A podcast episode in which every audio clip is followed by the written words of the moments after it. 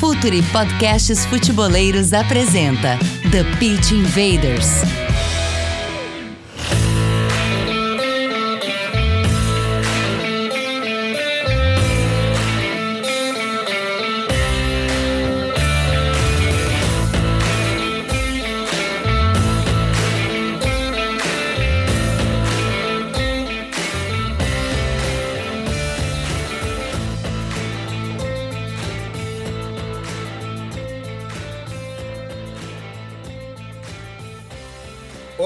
Futeboleiros! Olá, futeboleiras! Com a força de OneXBet, a maior casa de apostas do mundo, Futuri Podcasts apresenta The Invaders, episódio 262, sempre falando de maneira profunda e séria sobre o jogo. Meu nome é Eduardo Dias, estamos no ar em mais uma invasão futeboleira. Espero que todos tenham gostado da janela de descontos Futuri. Muito obrigado pela adesão dos Invaders, cursos, combos, combos de cursos e produtos da nossa loja. Acho que está nascendo, nascendo aí uma promoção clássica alinhada com as janelas de transferência. A gente faz as nossas janelas de descontos.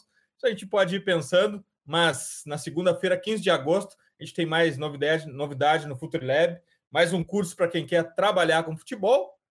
É hora da conexão. Gabriel Correia, nosso head de conteúdo, voando no YouTube. Dali, Gabriel. Tudo bem, Dinho? Prazer a mais um, um TPI. A janela de transferência ainda não só dos cursos, agora falando de futebol, ela vai se fechando, os clubes vão acelerando contratações, então o canal a gente vai fazendo análise desses jogadores que estão fechando. Por exemplo, a gente foi começar esse episódio, a gravação desse episódio, o Santos anunciando o Soteudo, tá buscando jogadores e tudo você pode acompanhar, obviamente, aqui no canal. Quem está acompanhando já direto no canal, eu sempre peço aquele like, aquela inscrição, que é bem importante para a gente. Quem ouve no Spotify pode acompanhar todos os conteúdos também no youtube.com/futrefc.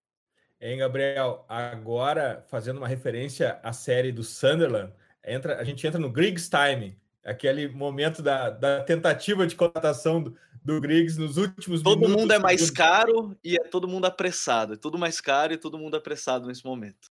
Aliás, a gente vai conversar nos próximos dias também sobre uma análise da janela de transferências brasileiras e tentando diferenciar um pouco as, as, contratações da primeira semana, da segunda, da terceira, da última semana. Tem padrão ali. Se a gente estudar, tem padrão aí, mas isso é papo para outro TPI, porque a gente tem que apresentar o nosso convidado.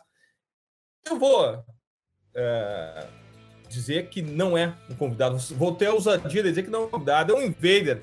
Nossa honra Rafa Oliveira, jornalista, comentarista, analista. Seja bem-vindo de volta ao Futre, Rafa. Tudo bem, Eduardo, Gabriel? Um abraço para todo mundo ligado aí com a gente. Tinha tempo que eu não aparecia por aqui, mas eu me sinto meio de casa, né? Porque eu participei de vários lá atrás.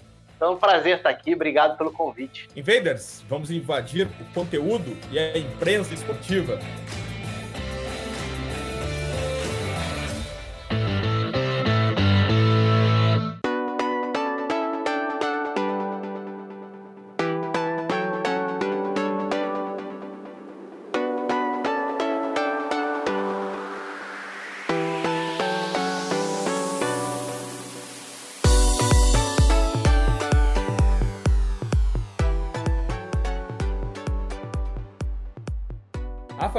Gente. Uma coisa muito legal, eu tenho uh, isso até, talvez com outras palavras, afixado lá no, no, meu, no meu Twitter, no, o tweet fixado, que é, que, é, que é mais ou menos assim: o futebol é, é muito bacana, é muito lindo, porque ele te dá tudo que tu procura. Se tu quiseres piada, ele vai tirar. Se tu quiseres uh, análises superficiais, bate-boca, gritaria, ele vai te dar. Se quiseres tecnologia, dados, ele sempre dá o que a pessoa procura. O futebol te entrega isso. Então, um ponto de partida para esse nosso uh, episódio é, eu acho que, é, que, que as pessoas também se olharem nas, no que elas esperam do futebol, porque é isso que elas estão procurando. E alternativas existem, né, Rafa? Qual é essa tua visão geral disso tudo? Eu acho uma ótima forma de, de encarar é, e aí é justamente encarar com a cabeça aberta para que nem todo mundo vai ter as mesmas expectativas, nem todo mundo vai ter a mesma especificidade na hora de olhar, na hora de querer esperar é, uma abordagem, uma análise. É, nem, tudo vai, nem todo mundo vai querer olhar para um lado mais científico e todas as formas de se divertir ou de apreciar, ou de estudar, são válidas, cada uma para o seu nicho, cada uma para o seu grupo, mas todas com valor. O que eu tento pensar, é, e eu tento levar isso em consideração, primeiro para respeitar diferentes formas de olhar, seja na imprensa, por exemplo, que tem perfis completamente diferentes do, do meu, é, dos de vocês e de todo mundo que acompanha, é, seja no dia a dia. É você entender que, é, às vezes, algo que tem muita importância para você dentro desse mundo, que é o mundo que a gente vive, ele pode ter uma importância bem relativizada se a gente sair um pouco dessa bolha e também não perder de vista que quando eu era criança e adorava futebol, eu não tinha tanto conhecimento ou muito ou qualquer conhecimento tático específico de prestar atenção a tantos detalhes e o jogo não era menos fascinante por isso. Então eu acho que é muito legal e eu gosto muito da forma como dá para você ir aprofundando e é um caminho meio sem volta e sem fim, porque sempre dá para você aprender mais, enxergar mais coisas e passar a ter um, um rigor, uma exigência maior na sua maneira de olhar para o jogo, mas sem deixar para trás, sem deixar de lado que pode ser simplesmente um jogo. É, e eu tenho muito cuidado com a questão do simples, porque tudo que eu não acho é que futebol seja um esporte simples, por exemplo. Eu acho que é um futebol, um esporte extremamente complexo, seja pela forma de jogar, seja pela forma de criar estratégias, seja pelo nível e a sofisticação do, do nível de enfrentamento que a gente já tem hoje, pela evolução é, física, pelos novos aspectos de desdobramentos técnicos, táticos que isso traz ao longo das décadas, dos séculos. Mas eu tento meio que criar essa balança, sabe? De eu não vou querer se me colocar como o dono da razão para invalidar o gosto de fulano pelo jogo, se ele só enxerga como um jogo, como uma diversão. Porque eu acho que tem valor de todas as formas de olhar é, só é importante não reduzir. É, você pode apreciar, aí de novo, voltar para minha experiência pessoal. Eu, quando criança, adorava o jogo, mesmo sabendo que ele tinha, a minha visão tinha um certo limite. E ela não era menos interessante por causa disso. Mas a partir do momento em que eu trabalho com isso, e eu tenho a consciência de que inúmeras pessoas vivem disso, trabalhando disso num nível de profundidade que é científico, eu não posso ignorar que tem muito conhecimento, muito estudo, muitas horas dedicadas a isso. Então, se eu quiser tratar é, o meio, quem vive desse meio, como um trabalho simples, eu estou menosprezando o trabalho de muita gente. Então, sabe, eu acho que é uma linha meio tênue entre respeitar todos os lados e reconhecer a importância de aprofundar a partir do momento que a gente trabalha com isso. E, e assim, né, Rafa, eu acho que a gente pode colocar nessa conversa também a questão para você, como é que foi, por exemplo, no início, quando você começa a observar o jogo, talvez da, da maneira mais a partir da tática, da técnica, talvez. Não sei como é que foi para você dentro dessa ideia, assim, em meio a ESPN, Esporte Interativo, Band, em vários meios de comunicação, é se comunicar ou tentar se comunicar de uma forma que às vezes eu, eu sinto isso porque eu tive essa experiência também de tá na defensiva e querer se mostrar mais, que você falou agora de tentar diminuir o ponto do outro. Como é que foi para você dessa visão de passar para a visão de observar o jogo por outra ótica, mas também não esquecer esse outro lado e tentar não se reafirmar ou se autoafirmar a todo instante, que é o que você estava falando agora já no início. É, eu acho que tem algumas táticas, estratégias, sem querer parecer redundante ao usar esses termos, mas eu acho que tem alguns caminhos que, que a gente acaba criando ou aprendendo. E um deles eu acho que é tentar não criar ou não aumentar a rejeição que já existe para alguns quando a gente aborda esses temas. E aí isso passa por linguagem que você escolhe, isso passa por não ir para um enfrentamento é, direto do tipo desqualificar a sua opinião porque você não entende nada. Eu acho que isso não, não agrega nada do ponto de vista de debate, de troca de ideias. Porque eu acho que uma opinião, eu posso até achar uma opinião, determinada análise rasa, mas eu não preciso desqualificar, eu posso entrar na sequência e sem falar, apontar o dedo para falar você não sabe nada, eu posso tentar acrescentar outros pontos que talvez, de alguma forma, eles possam se unir lá na frente ou para o telespectador. Então, eu acho que são algumas estratégias que a gente vai criando para tentar diminuir, eu pelo menos, tento diminuir os conflitos, os embates e passar mais para o lado de agregar. Vou tentar acrescentar uma outra visão, outra maneira de olhar, uma ponderação sobre alguma coisa. Ah, você deu uma opinião sobre isso, mas e se a gente enxergar por uma outra forma, por uma outra ótica. Então eu tento olhar um pouco dessa forma. E eu tento me policiar muito para não parecer arrogante, que eu acho que é um grande problema também, que é a coisa do, ah, eu sou o dono da razão e pronto. é, eu acho que, que é importante, seja do ponto de vista de, de vocabulário, que é algo que às vezes espanta e cria rejeição, e, e, eu acho que a gente tem um papel importante nesse aspecto de vocabulário dentro da imprensa, porque eu sou bastante crítico, crítico em relação a vários aspectos da imprensa no trato desse tema, porque eu acho que o vocabulário ele, ele pode ser um obstáculo por vários motivos. Primeiro, por uma questão de literatura esportiva no Brasil, você acaba absorvendo muitos temas que vêm de fora, pela falta de um material mais denso, mais, é, mais interessante no Brasil em relação a isso, e o Brasil deveria ter, porque o que não falta é história no jogo, né? É, e estudo que poderia já ter se transformado em maior literatura também, acho que melhorado ao longo dos anos, mas então assim, é tentar fazer uma espécie de uma tradução. Olha, eu vou inserir um termo aqui que talvez você não esteja acostumado, mas eu não estou querendo parecer pedante por causa disso. Eu estou usando porque esse tema é usado no meio do futebol e ele significa isso. Entendeu? Então, eu acho que é meio pisando em ovos. É, é com certo cuidado na, na, hora de manejar esse tipo. Muito embora a gente tenha visto em algumas transmissões, por exemplo, da Amazon Prime, que eles estão é, segmentando as transmissões, né, Rafa? Pode ter conteúdo direcionado para quem quer o humor, para quem quer a análise tática. E no final das contas, se a gente também for dar uma a, analisar friamente, uh, o, aquele, aquela, aquela tentativa de conclusão a gol que o XG09 é o mesmo, esse até a minha avó faria. É, é, você tem, tem formas diferentes de falar, de abordar e públicos diferentes. Eu acho assim, é, eu acho muito natural que o futebol procure outras formas de chegar até o público, porque o público está mudando e a forma de consumir está mudando. Então, quando a gente olha para estudos pelo mundo inteiro, a gente enxerga que não é algo distante, ah, talvez daqui um século isso mude. Não, isso está mudando. Está mudando na nossa forma de consumir as coisas com internet, de assistir menos televisão e as pessoas de dividir mais telas. Então, cada vez se tem menos um olhar exclusivo para o jogo e cada vez mais é usada uma outra forma de prender a atenção, que é tentando misturar com o humor, seja você citou o caso da Amazon, trazendo um lado meio react, que faz muito sucesso em, é, em YouTube, por exemplo.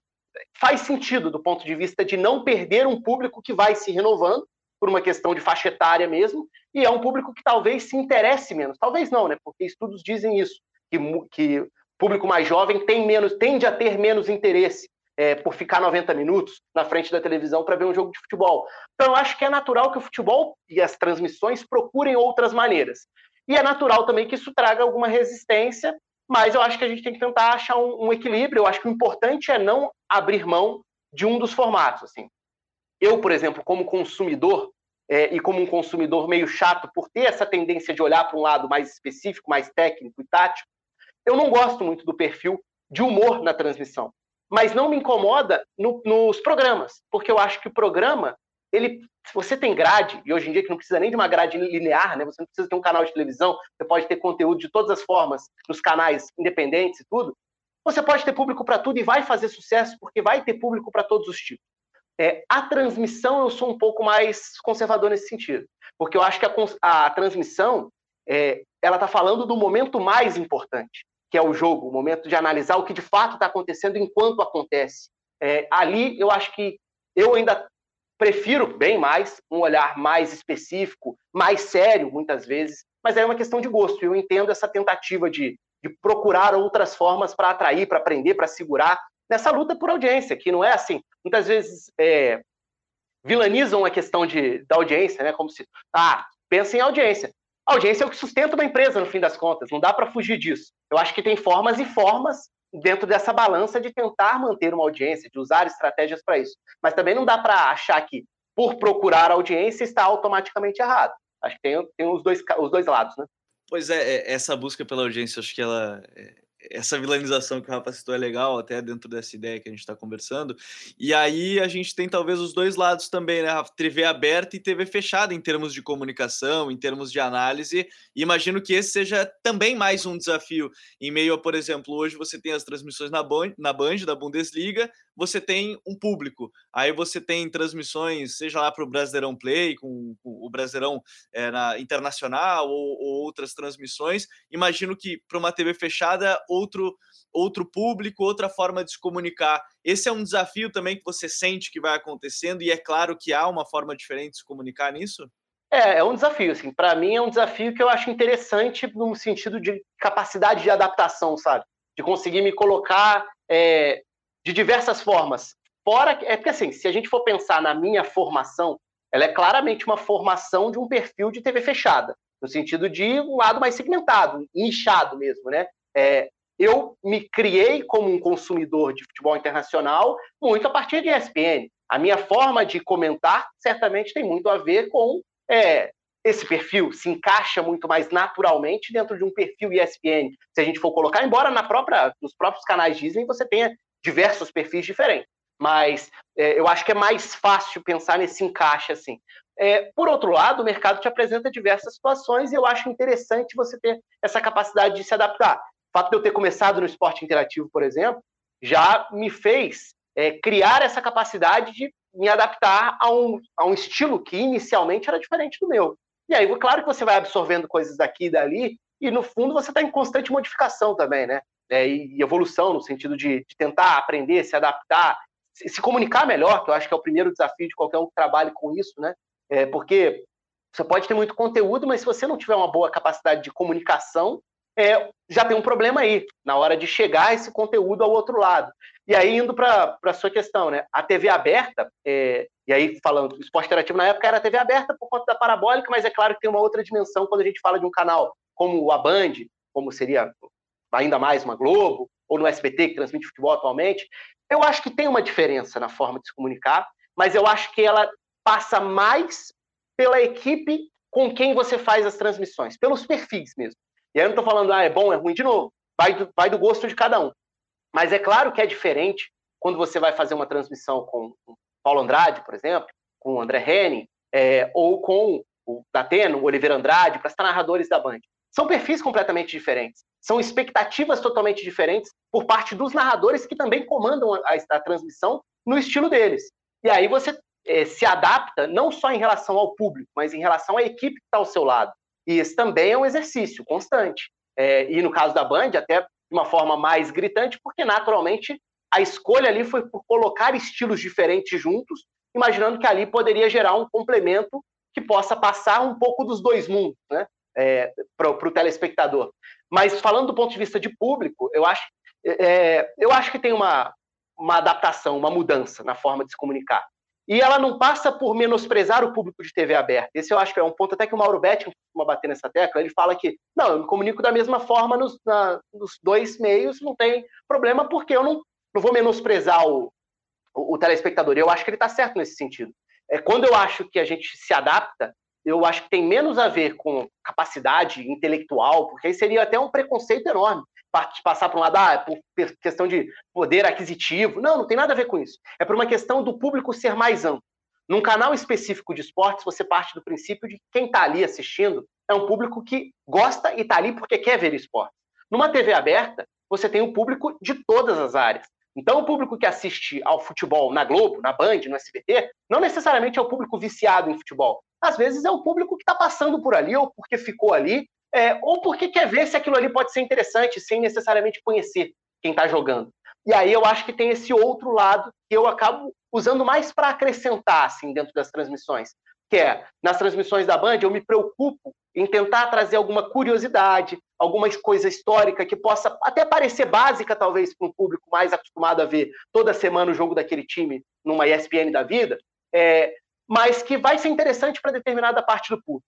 Então, eu acho que o meu cuidado é mais esse, em mesclar a análise, que eu não vou, eu vou tentar continuar fazendo, é, e tentar ser, ser didático, tentar usar um vocabulário que não seja dos mais complicados, mas eu vou tentar acrescentar informações que talvez sejam mais básicas, mas entrem mais para esse campo da curiosidade. Porque quem não está familiarizado com o tema gosta desse tipo de coisa. E às vezes é o que vai gerar interesse em continuar vendo. Né? A Copa Africana de Nações foi um grande exercício disso para mim porque é um torneio que tem a cara de TV fechada de público específico. Mesmo em TV fechada, não é um torneio que, que tende a ter tanta audiência, é, ou tanta procura, ou tanta repercussão. E aí, de repente, você se vê, como eu fiz até na primeira rodada da Copa Africana de Nações na Band, comentando Cabo Verde e Etiópia para o público de TV aberta.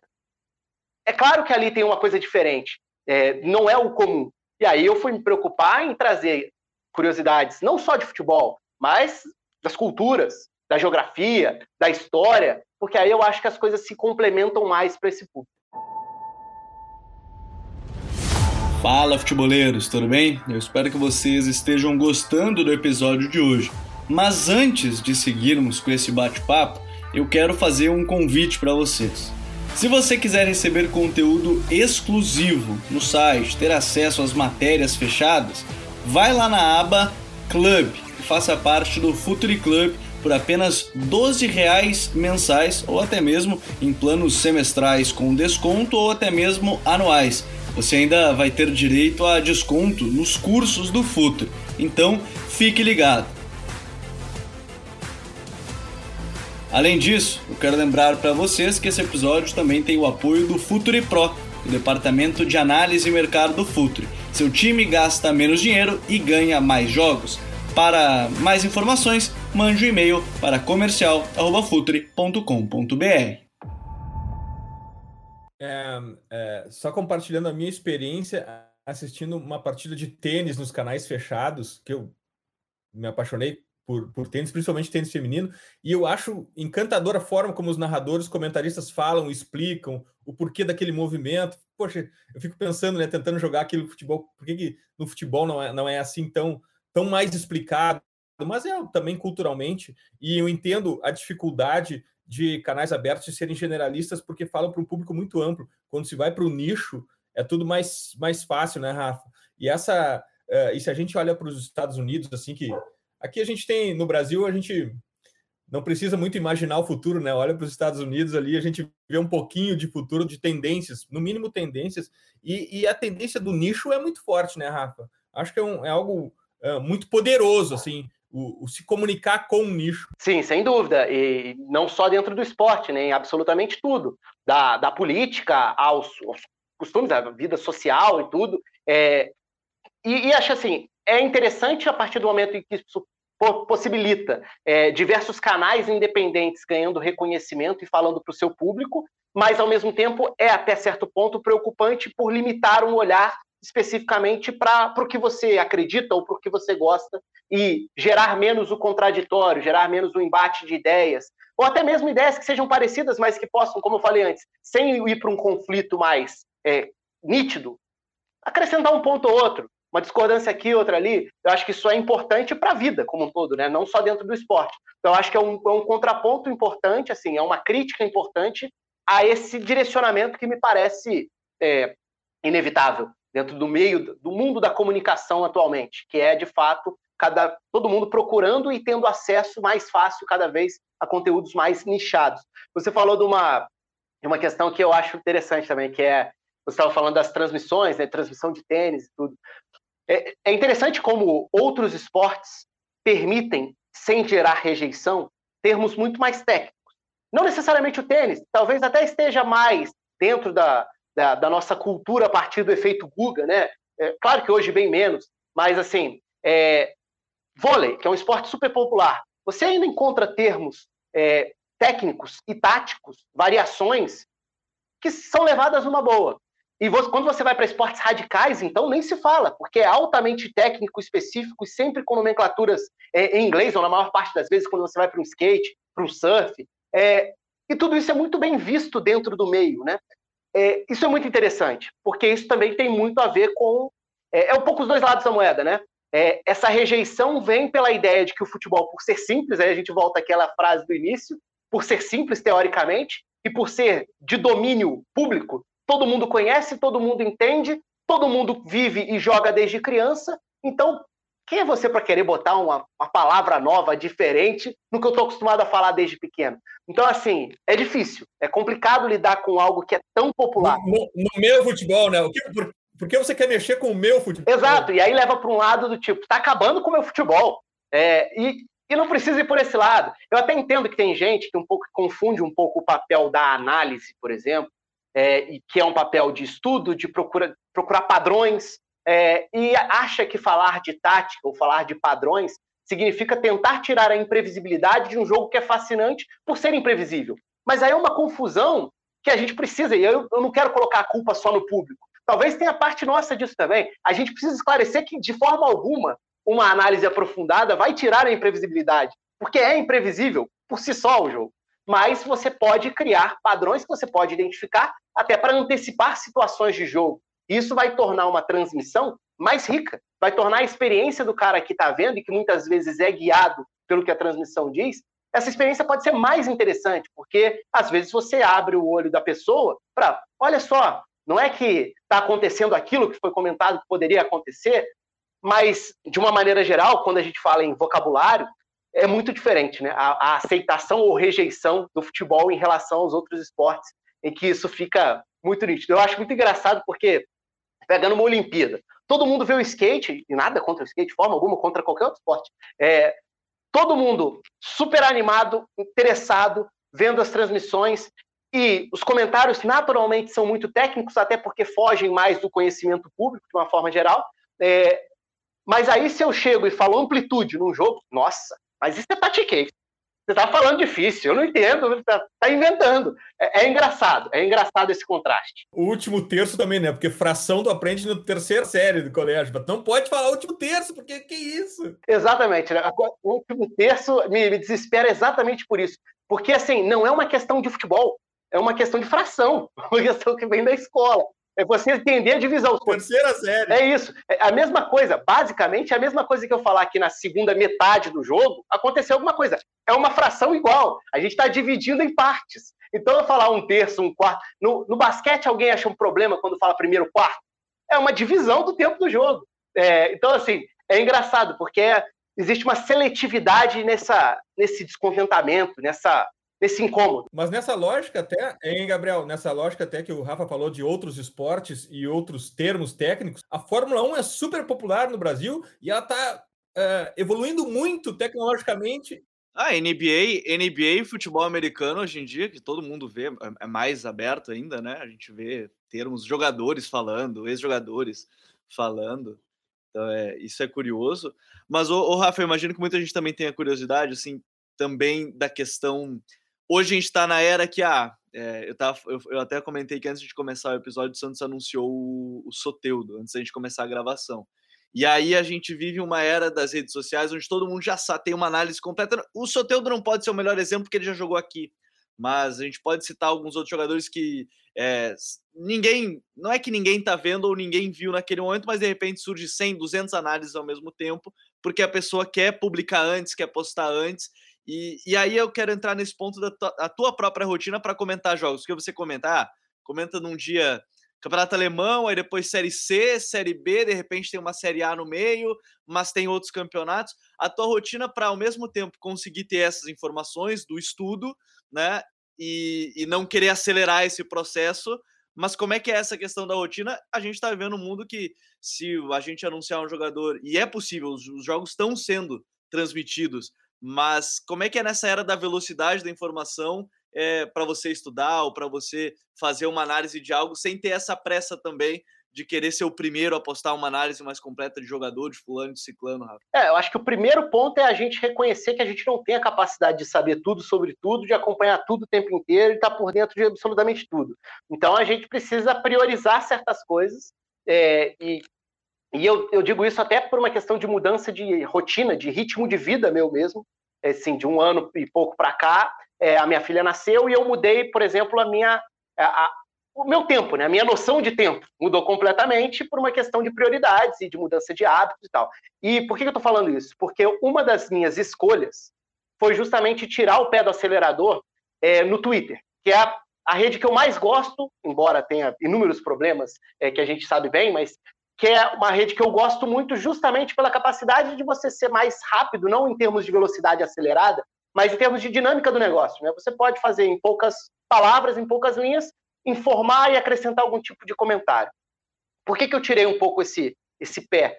Justamente por ter essa percepção de que, assim, é, nessa competição que existe, pelo meu ritmo atual, eu não faço questão de estar.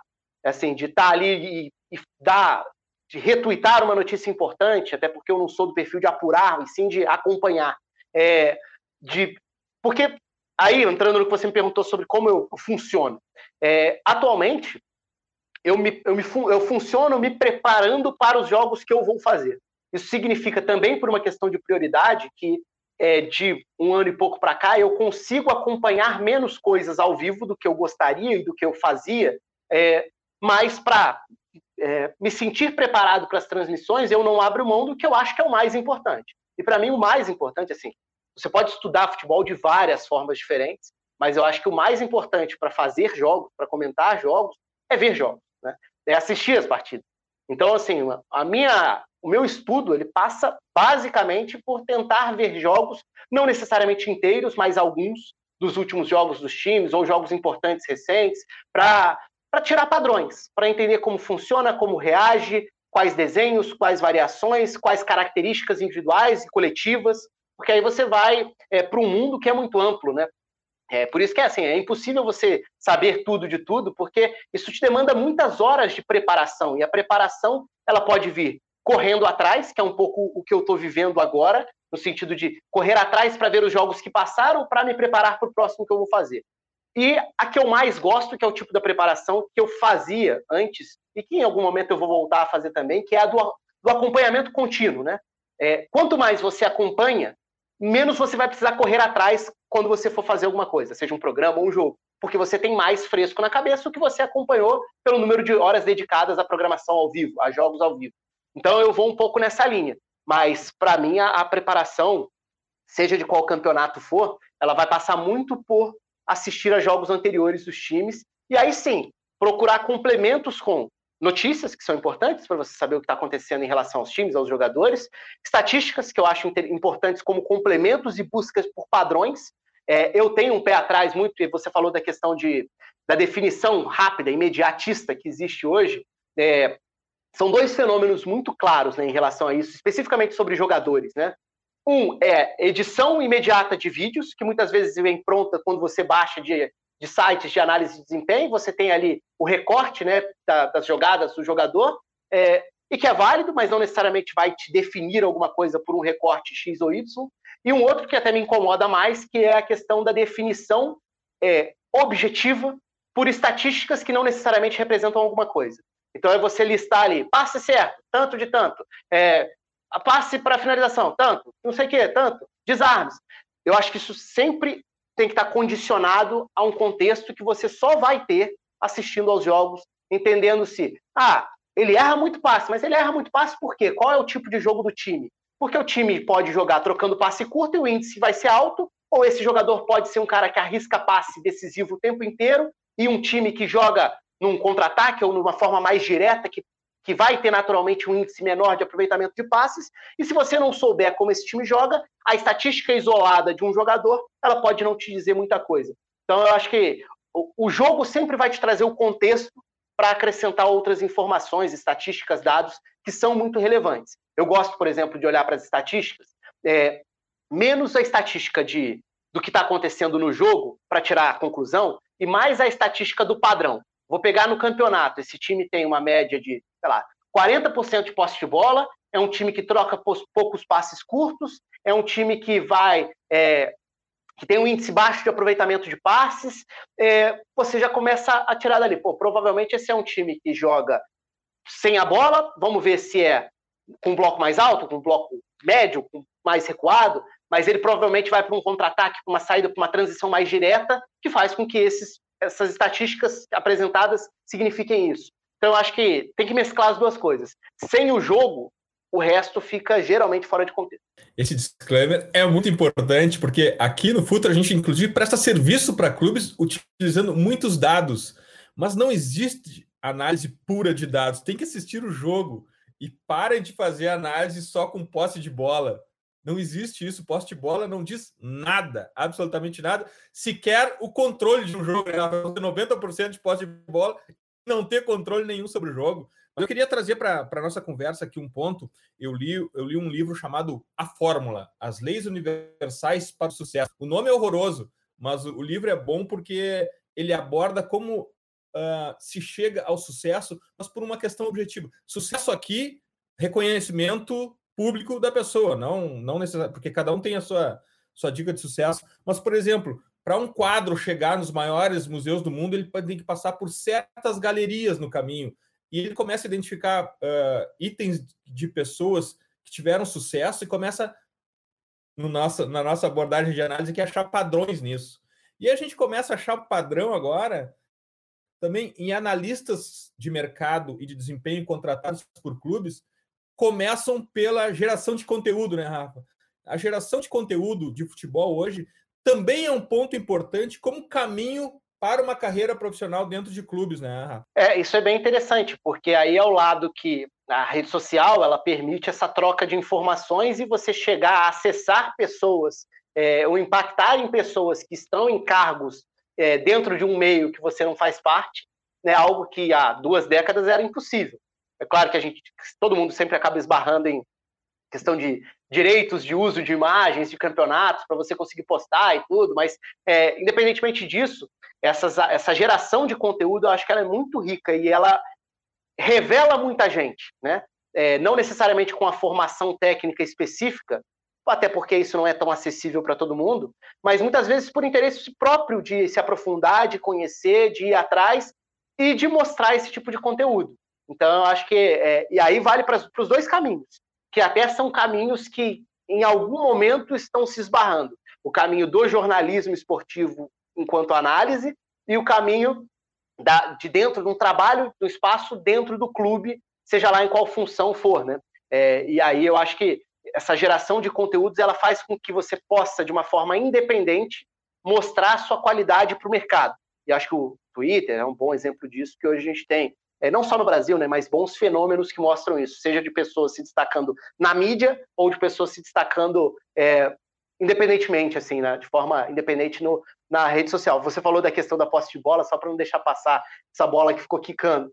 É, essa, essa questão da posse de bola, para mim, ela é uma das mais importantes, assim, porque muitas vezes as pessoas olham para uma estatística que é quantitativa como se fosse qualitativa. E você ter mais ou menos a bola não significa que você foi melhor ou pior. E mais do que isso, é você olhar para o padrão anterior. Esse time ficou mais com a bola. Significa que ele foi melhor? Não. E outra, significa que ele fez o que ele queria fazer? Ele ficou à vontade tendo mais tempo de posse de bola? Porque às vezes a ideia dele era ter menos. E ele ficar mais com a bola, às vezes o deixa menos confortável. Né? Então, é, até para pegar um exemplo bem prático, assim, de uma coisa que eu vi hoje. É, a gente está gravando no dia seguinte da, da volta de Palmeiras e Atlético Mineiro na, na, Libertadores, por exemplo. E aí eu vi um comparativo de índice de acerto de passes. E aí estava lá, não lembro quais são os números, mas estava lá. E o Atlético ganhou nisso, teve 80 e tantos por cento, enquanto o Palmeiras teve 67.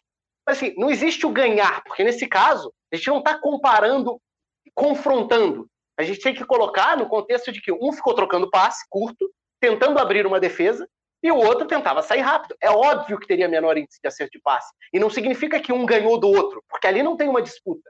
Ali tem é, uma estatística que se complementa ao que você enxerga dentro de campo. Então é um pouco do que você falou sobre posse de bola. Acho que a posse de bola ela pode começar a te mostrar uma coisa. Time X está com mais posse de bola. Ok, esse é um dado, essa é uma estatística, é um fato. Agora, a partir disso, o que, que isso significa? significa que ele está fazendo o jogo dele, que o adversário está fazendo o jogo dele, quem está confortável, quem está desconfortável, quais eram as estratégias. A proposta era essa mesmo? Está sendo bem executada? É, não está? É, é, eu acho que é um ponto de partida. E isso que o Rafa falou também, né, Edinho, é, da questão das pessoas que acabam indo para o meio, estão no, no, jornalismo, estão na TV, estão em outros lugares, vão para para clube, também não gera um debate do que a gente está até comentando aqui, Rafa, da questão o quanto se aproveita essa pessoa, né, dentro talvez de um lugar que, se um clube busca, talvez a pessoa seja de fato qualificada analisando o jogo, por exemplo. É, também não entra nesse debate que a gente tem aqui de comunicação, a análise e tudo da utilização dessa pessoa, talvez para passar para um público, ou ela às vezes pensa de fato, ah, quero trabalhar num clube, o clube chega, ela não é talvez bem utilizada, não sei se é esse o melhor termo, mas como é que você vê esse movimento que, como você me citou agora há pouco, né, tem sido, uh, não sei se é o mais comum, não é recorrente, mas tem acontecido com frequência é, das pessoas saírem do meio é, da TV ou de outros lugares e indo trabalhar internamente no clube, ou saindo das próprias redes sociais, chegando num clube depois de produção de conteúdo, Rafa. É, é, esse, essa até foi uma reflexão que eu lembro de ter feito no Twitter quando o Rafa, o Rafael Rezende, foi para o Botafogo, né? Porque ali eu acho que foi algo importante, assim, emblemático do ponto de vista de. É, e aí é, é, assim, é complexo. Eu gosto dessas questões complexas que tem vários lados, né? É, é complexo por quê? Porque às vezes é um objetivo profissional, às vezes é uma questão pessoal, você preferir, você ter esse objetivo. No caso do Rafa, por exemplo, ele tinha esse desejo de trabalhar e foi uma enorme porta que se abriu para ele. de trabalhar num clube, e num clube que estava se reestruturando, que estava no processo de mudança. Super legal como conquista, né, como um novo caminho de encaminhamento de carreira para ele. Desejo todo sucesso, é, porque gosto muito dele e acho que é um excelente comentarista. E aí está o outro lado da moeda. É, a gente, enquanto imprensa, enquanto mídia esportiva, perder esse tipo de profissional. E a gente precisa se questionar. Por que que, por que, que perde? Né? Assim, pode ser porque não tem uma disputa e simplesmente porque seja o desejo do profissional. É uma possibilidade. Mas pode ser também porque não existe um devido reconhecimento a um profissional que tem qualidade na análise, na abordagem do jogo. E, e esse tipo de transferência, se a gente for tratar como transferência, ela indica uma coisa. O caminho que ele estava mostrando de leitura de jogo, de visão de jogo, de entendimento e de profundidade, se ele funciona para o dia a dia de um clube, ele está no caminho certo. Ele está no caminho certo porque ele está mostrando uma forma de olhar para o jogo que é compatível com quê? Com quem? É, os indivíduos que fazem o jogo, que são os jogadores, os técnicos, o clube, no fim das contas, compartilham dessa, dessa forma de enxergar. E aí eu acho que a gente precisa pensar no esse, esse profissional, esse perfil de profissional é valorizado bastante dentro das empresas de comunicação. E aí a gente precisa dar mais um passo atrás. As empresas de comunicação, as empresas que transmitem as competições, elas têm esse interesse de olhar para o jogo com esse nível de profundidade? Elas estão preocupadas em falar a língua de quem vive o meio fala? Ou elas não têm esse interesse? Porque também é uma possibilidade válida. Mas eu acho que gera esse questionamento e eu acho que, no fim das contas, é uma perda para a gente. É uma perda para a gente enquanto telespectador. Porque a gente perde qualidade no ar ao perder um cara com essa qualidade indo trabalhar dentro do clube. É, e aí eu estou usando o exemplo dele porque eu acho que é o exemplo mais é, midiático, né? acho que é o exemplo mais é, importante que a gente teve. Mas na Espanha, eu lembro de. Assim, teve um fenômeno que foi da, daquela galera que fez o Ecos, né, o Ecos del Balão, o, que fez o marcador, o, o marcador internacional lá do Marca, né? O marcador Inter. É. Ali tinha uma. Tem ainda, mas tinha um projeto que eu acho que é emblemático para a geração, assim, de caras com uma dedicação, uma capacidade, uma visão, um, assim, um apreço pelo jogo que era muito acima da média. E era muito bom o nível do que a gente via ali. Eu era um fã, acompanhava sempre lá desde o início deles, e de repente você começa a ver todos, um por um, ou quase todos, indo para clubes. Comissão técnica aqui, análise de desempenho dali, é, auxiliar técnico não sei da onde.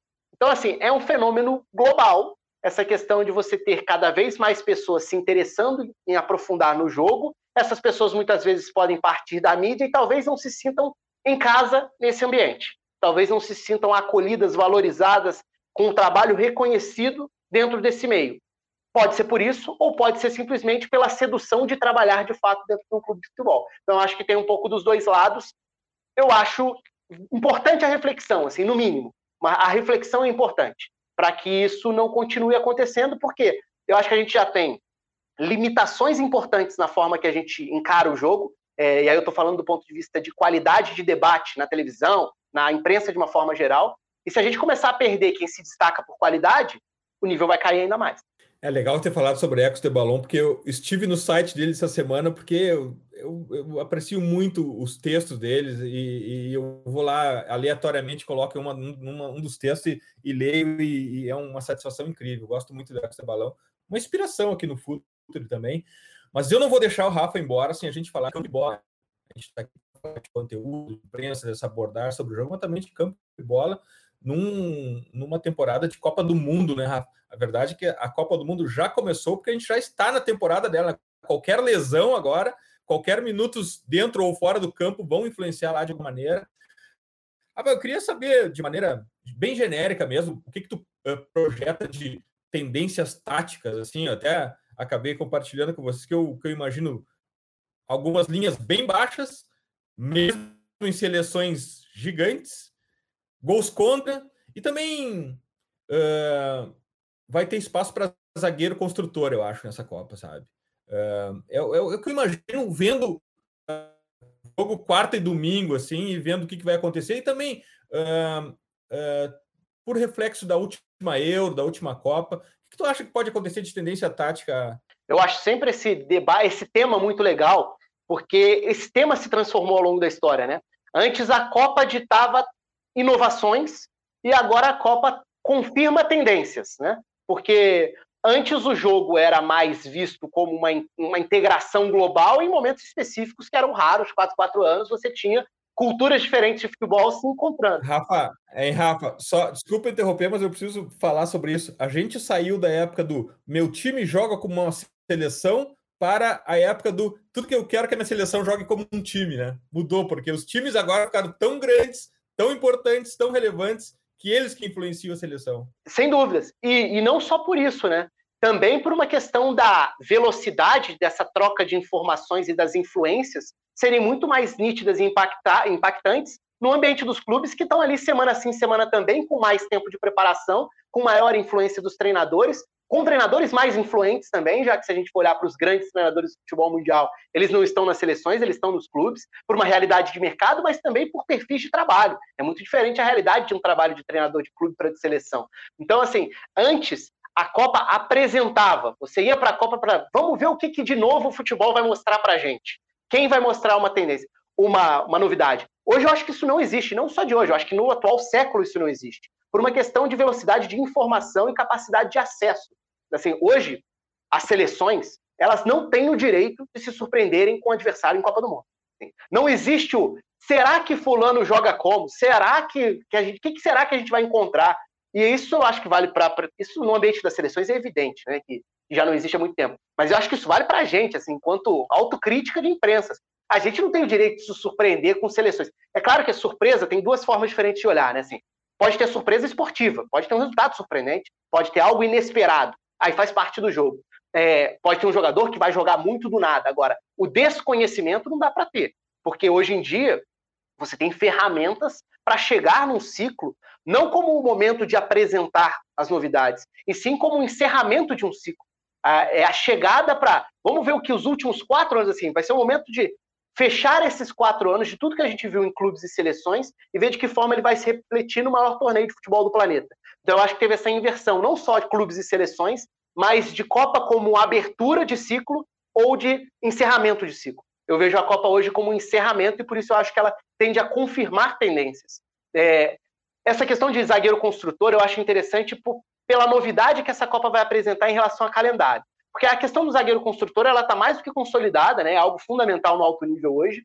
Mas a Copa vai ter jogadores mais frescos do ponto de vista físico, em tese, isso pode aumentar a capacidade de uma de jogos de maior intensidade na pressão mesmo, de pressões mais altas, de jogos num ritmo mais acelerado, porque fisicamente, ao contrário das últimas Copas, os times os caras não vão chegar estourados lá. Por outro lado, é, você vai ter menos tempo de preparação coletiva, porque os campeonatos europeus param na semana anterior ao início da Copa. Então não vai ter aquele período de 20 dias, um mês, para você preparar uma seleção. Então, taticamente, eu também tenho essa curiosidade. Porque se fisicamente você está melhor, isso pode te gerar maior capacidade para pressionar, se taticamente você tem menos tempo para fazer trabalhos de campo, isso dificulta a elaboração de saídas que possam superar essas pressões, já que hoje é isso que dita o futebol de alto nível, né? É essa capacidade de pressionar e superar pressões. Então eu tenho essa curiosidade em relação a como o calendário vai impactar na Copa. Agora, do ponto de vista tático, assim, para citar outros aspectos que eu acho que podem ser confirmados, é, eu até, sim, eu acho que algo que já está mais do que consolidado em termos de clubes, acho que as linhas híbridas, né, de marca, de defesa, você ter linha com quatro que se transforma, é, que tem um zagueiro por um dos lados, seja para fazer a base da saída de bola, ou seja para ser de fato um zagueiro e um lateral que se, se comporta como um ponta, é, atacando muito o corredor, chegando à frente. Essas variações ficaram muito frequentes, mais frequentes nesse último ciclo. Então, essas funções radicalmente diferentes dos laterais que formam uma linha de quatro, um para ser agudo e o outro para ser mais base, seja um zagueiro de fato jogando ou um lateral ficando nessa saída de bola. Acho que isso tende a ser algo frequente. Tenho a curiosidade para ver se a gente vai ter nessa, nessa Copa do Mundo o impacto de alas e laterais invertidos, é algo que a gente viu muito no futebol de clubes nos últimos anos e também na Euro, se a gente for pensar num Spinazzola na Itália, que não vai estar na Copa do Mundo, evidentemente, mas num Meili na Dinamarca, que pode jogar como um ala pela esquerda e não atacar o fundo, e sim ser um construtor por dentro. No papel que o João Cancelo faz no Manchester City e pode fazer na seleção de Portugal, embora a seleção portuguesa seja uma seleção bastante conservadora, perto do que poderia ser pelo repertório, pelo, material humano que tem. É, E um, um lado, assim, você falou dos gols contra como possibilidade de tendência, eu diria cruzamentos na segunda trave. É algo para a gente prestar atenção, de duas formas diferentes. Seja por ter alas atacando o lado oposto e chegando para explorar essa diferença, até de estatura muitas vezes, com o lateral do lado oposto, né? É algo que a gente viu muito a Atalanta fazer ao longo do ciclo e talvez tenha sido. O Antônio Conte também, nos seus trabalhos, explora muito isso. No próprio Chelsea lá atrás ele já fazia isso. Mas assim, acho que ah, o impacto de laterais e alas, seja ofensivamente e defensivamente, eu acho que é o ponto que eu estou bastante curioso. Seja por laterais e alas que podem armar por dentro, seja pelos perfis diferentes de laterais formando uma linha de quatro, um como base, um como ponta, e seja pelas dificuldades defensivas que um cruzamento na segunda trave traz para um lateral do lado oposto. Então, seja para ter um centroavante caindo na segunda trave, seja para ser um, lado, um ala entrando para atacar aquele corredor, ou até algo que a gente viu muito na última Champions e tudo, que não é necessariamente o cruzamento indo ao fundo, é o cruzamento dando um passo, passo para trás ou um passe para trás, né? aquele cruzamento que pega a linha de defesa saindo enquanto o atacante está entrando, que é algo difícil de marcar. Então, assim, sei lá, joguei um monte de tema aqui, mas eu acho que são algumas coisas que eu estou curioso para ver. algum a gente acerta, algum a gente acerta, Rafa. Algum vai, eu imagino que sim. E eu acho que um outro ponto que eu não sei se é exatamente um debate, porque Acontece, mas eh, eu não sei se é esse nível de debate deveria acontecer. Por exemplo, a gente vê o Mbappé falando lá das seleções sul-americanas e eu acho que a impressão dele talvez seja mais de clubes sul-americanos em relação à Europa do que seleções. Mas e aí eu tenho para mim que essa Copa do Mundo pode ser um marco também que as seleções sul-americanas chegam muito forte. Equador com uma geração nova muito forte. A gente viu o Moisés Caicedo agora na estreia da Premier League dominando o meio contra o United. Argentina e Brasil nem se fala. E eu acho que a gente vê. É claro que a gente não vê o, o dia. É, todas, todas a data FIFA confronto entre a América do Sul e a Europa. Mas as seleções sul-americanas, eu tenho para mim que não sai de Argentina ou Brasil essa Copa, pelo chaveamento, pela possibilidade de cair os dois, inclusive, numa semifinal. É, é, eu imagino dessa forma, mas aí tem imprevisibilidade. As seleções sul-americanas me parece que não estão tão distantes como se fala das seleções europeias, Rafa. Eu compartilho dessa ideia. Eu acho que não tem essa distância. Eu acho que faz muita falta um enfrentamento, não precisa nem ser constante, né? Eventual. É, e algo que ficou, eu acho que essa sensação, primeiro, por desempenhos, resultados recentes em Copas do Mundo, o que eu não acho que seja assim, isso acaba sendo tratado como verdade absoluta quando você olha para as Copas né, e, e vai enxergando é, o domínio das seleções europeias. Embora, evidentemente, a gente possa falar de Argentina finalista em 2014, Brasil semifinalista, é, a gente pode falar, posso falar do Uruguai em 2010, e a gente deva falar de times que eram muito fortes e não necessariamente chegaram tão longe. Se a gente pegar a Colômbia, o Chile, em parte dessa década, o Chile foi uma das seleções mais importantes, não só por, pelas conquistas de Copa América, mas porque era uma seleção capaz de condicionar duelos contra qualquer seleção europeia. Então, assim, é, eu eu discordo completamente desse olhar que tenta colocar tudo num pacote só para falar América, futebol da América do Sul está um lixo e o bom é a Europa. Talvez se a gente for olhar para organização, valorização e etc., concentração de, de renda né, e de dinheiro de, de jogadores, técnica, em consequência, é natural que o foco, que o holofote esteja voltado para a Europa. E é muito natural que isso seja ampliado pela, amplificado pela Champions.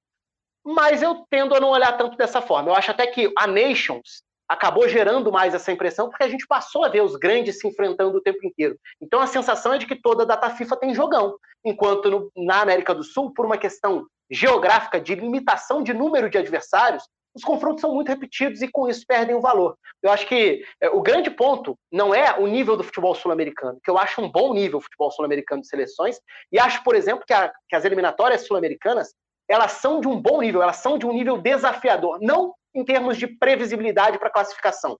Porque nesse formato, é natural que o Brasil passe, embora tenha tido dificuldades antes do Tite assumir, para a Copa de 2002.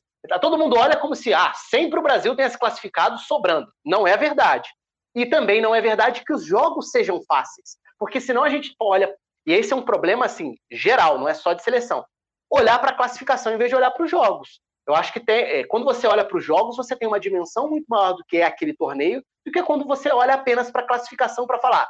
Tem uma distância, logo é uma porcaria. É, tem uma distância, porque o Brasil está muito forte, a Argentina se fortaleceu muito, especial, especialmente depois da Copa América, mas eu digo que tem uma distância dentro do continente. mas ainda é um nível competitivo maior do que o nível competitivo de eliminatórias europeias, que você vai ter um ou dois adversários dentro do grupo de um nível minimamente competitivo. Fora isso, é cumprir tabela e golear seleções muito fracas, de potes, de potes 4, 5, 6. E é claro que, pelo número de seleções, enquanto na América do Sul você tem 10 seleções só, na Europa você tem um número muito amplo que aumenta a possibilidade de confrontos é, diferentes e também por uma questão de repescagem, ainda mais dessa vez com o formato que foi, ali sim é uma eliminatória mais perigosa, mas não é uma eliminatória melhor, não no, quando a gente olha para o todo dos, dos, enfrentamentos. Então, assim, eu, eu concordo com essa visão de que o futebol sul-americano está longe de estar tá acabado, acho que tem bom nível competitivo e acho que seleções chegam fortes à Copa do Mundo, principalmente Brasil e Argentina, é, embora a Europa tenha esse olhar que eu acho que acaba distorcendo para o outro lado que é o lado de supervalorizar tudo que acontece lá no momento. E sabe o que é engraçado disso? Como a visão é torta é, nesse sentido? Passa o ciclo inteiro falando. Qualquer seleção mediana da Europa é muito melhor do que as seleções que o Brasil enfrenta América, na América do Sul. Qualquer seleção de segundo, terceiro nível de lá goleia as seleções da América do Sul. Aí o Brasil cai num grupo com Suíça e Sérvia e todo mundo fala, grupo fácil. Então, assim, você tem que entender, é, é assim, resolver no que você acredita. Porque então, Ou que a Macedônia elimina a Itália e aí é uma crise eterna, mas não era tão forte. Exatamente. Então, assim, acho que tem que ter sempre um pé no chão para não ir para os extremos nesse caso.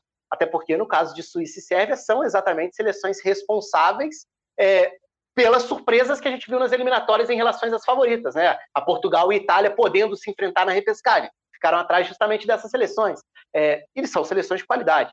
Mas, enfim, sem entrar nesse mérito. É, eu concordo com você com a leitura geral de que as seleções sul-americanas têm chance na Copa do Mundo. Hein, Rafa, a gente tem que fazer um podcast ainda sobre os estereótipos na análise dos, das seleções da Copa ainda. O ferrolho suíço, os japoneses baixinho, ruim de bola aérea, os africanos rápidos. Só correria. É, os africanos rápidos.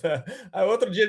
A irresponsabilidade do futebol africano, é. né? É como se, se fosse todo mundo jogar indo para frente de qualquer jeito, quando o futebol do continente mostra exatamente o contrário. Talvez seja o continente mais rígido, mais é, defensivo que a gente vê em relação ao futebol de seleções. A gente, na época do, do Corujão, que eu fazia com a galera do futebol no mundo, né, com Alex Tsen, com o Gustavo Hoffman, com o Léo Bertozzi, a gente chegou a gravar dois episódios é, de clichês do futebol. E aí a gente tentava ir puxando coisas das mais aleatórias que são ditas e repetidas para falar que não fazia o menor sentido. Sim, é, teremos muito Neymar cai-cai na análise ainda até lá.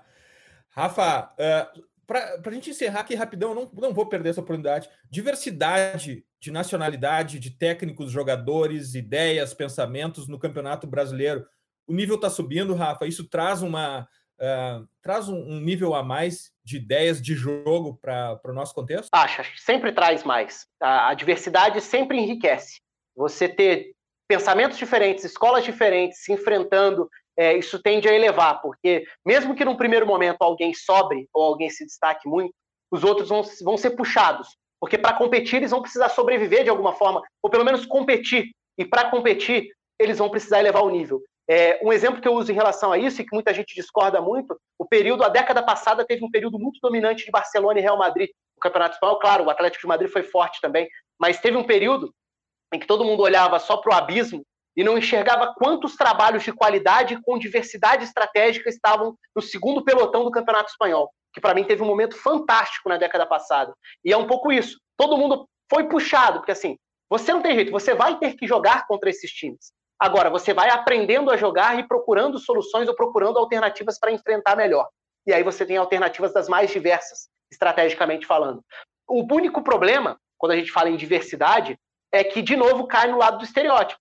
E o Brasil tende a tentar simplificar demais coisas que são complexas. E aí a gente cai na questão do vamos procurar um treinador? Vamos. Português, europeu. E aí esse vira uma, essa vira uma caixinha de treinador, quando na verdade isso não diz absolutamente nada além da nacionalidade, que é um problema que a gente sempre teve no Brasil, que são os ciclos, né? Medalhão, nova geração. Põe nova geração, os outros estão ultrapassados. Medalhão, deu certo? Então vamos procurar treinador quando que também não diz nada sobre o perfil de cada um dos treinadores. Eu acho que o Brasil acabou incorporando um, uma nova caixinha para esse debate estereotipado, que é treinador estrangeiro. Não diz nada. É, você pode ter um treinador bom, ruim, com ideias X, Y, Z, é, Então, é, que enriquece, enriquece, e eu acho, inclusive, que esse momento que a gente vive em relação a até a, a forma como os clubes brasileiros estão conseguindo se destacar no cenário sul-americano, eu acho que, claro, é muito por questão econômica, mas é muito também por um fortalecimento tático do futebol brasileiro. Eu acho que os clubes estão jogando num nível melhor. É, a gente vê isso no Campeonato Brasileiro. E quando a gente fala em assim, se estabelecer, fazer valer a diferença econômica, a gente, a gente não precisa voltar muito. Na primeira metade dessa última década, a gente já tinha uma diferença econômica considerável é, entre capacidade de formar bons elencos de clubes brasileiros para outros, e frequentemente a gente via times bem inferiores eliminando. Claro que isso vai acontecer eventualmente, claro que o futebol também é feito disso, mas a forma como você consegue se impor, a capacidade de imposição de alguns clubes brasileiros no cenário continental, eu acho que passa por isso, por uma evolução do lado tático. Porque antes as coisas meio que se equilibravam, a ideia era um pouco essa, né? A gente tem o dinheiro, logo a gente tem mais jogadores, mas eles têm mais organização. Então as coisas ficam muito iguais e o time que teoricamente deveria se impor não conseguia fazer. Eu acho que agora a gente tem visto mais vezes. É claro que esse também é um debate amplo, porque a partir do momento que você tem 500 vagas brasileiras em competições sul-americanas, mesmo que 450 sejam eliminados, 50 vão chegar nas fases finais. Então, é claro que esse é um, um lado que a gente não precisa, não pode ignorar. Mas eu acho que tem uma evolução sim do jogo no Brasil. Que legal a gente conversar com o Rafa. Que imenso prazer. A gente pode ficar horas e horas conversando aqui. E, e também para a gente tirar outros estereótipos, é, não é conversa de bar, não é conversa de boteco, porque tem isso agora também, né? Podcast é conversa de boteco, às vezes não é. Mas agora eu tenho que ir rápido para as dicas futeboleiras. The Pitch Invaders apresenta Dicas Futeboleiras.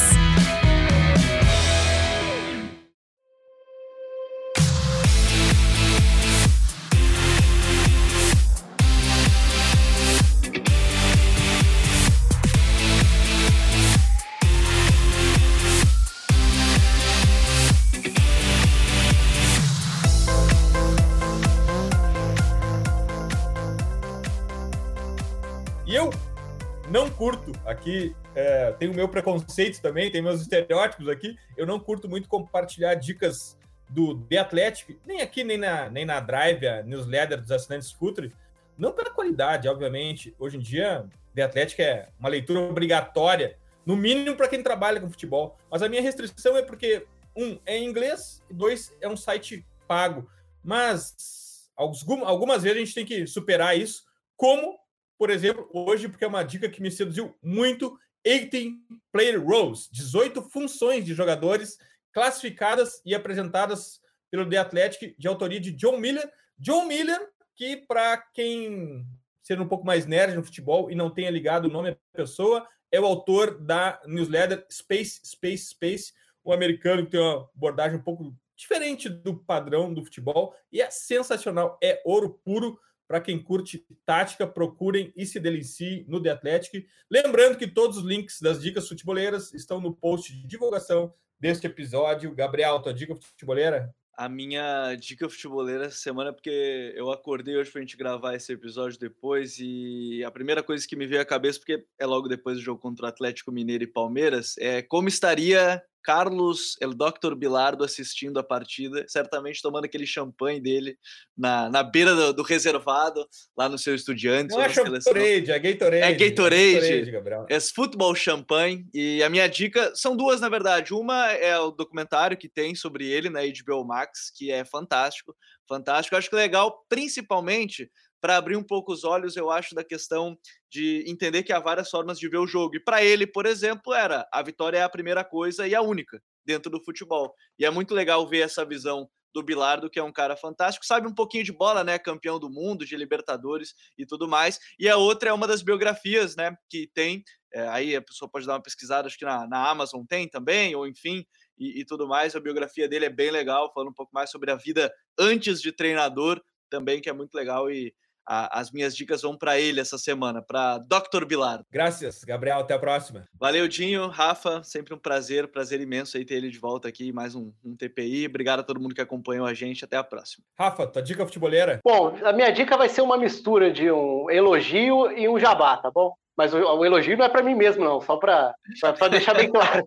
O, o, o, elogio, e aí não deixa de ser uma recomendação, porque eu gosto muito é justamente para casa. Então, é, as análises do Gabriel no, no YouTube, do Futuri, que eu gosto muito, especialmente as análises táticas de estilos de treinadores e padrões de times.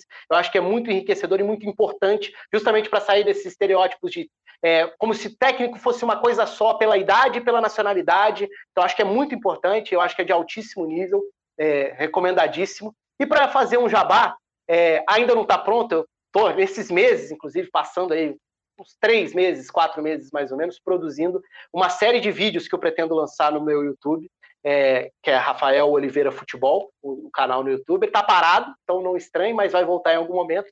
Mas eu estou produzindo uma sequência, uma série de vídeos de análises das seleções para a Copa do Mundo.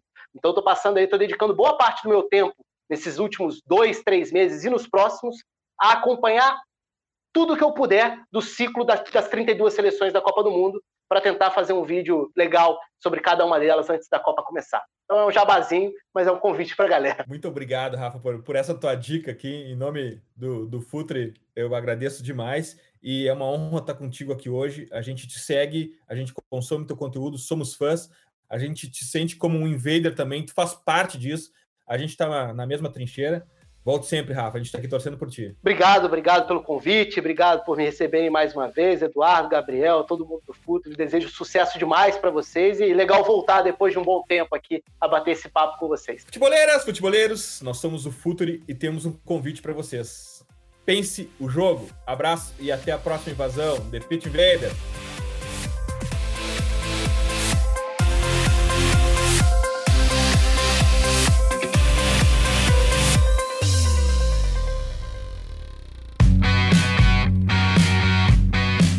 Futuri apresentou The Beach Invaders.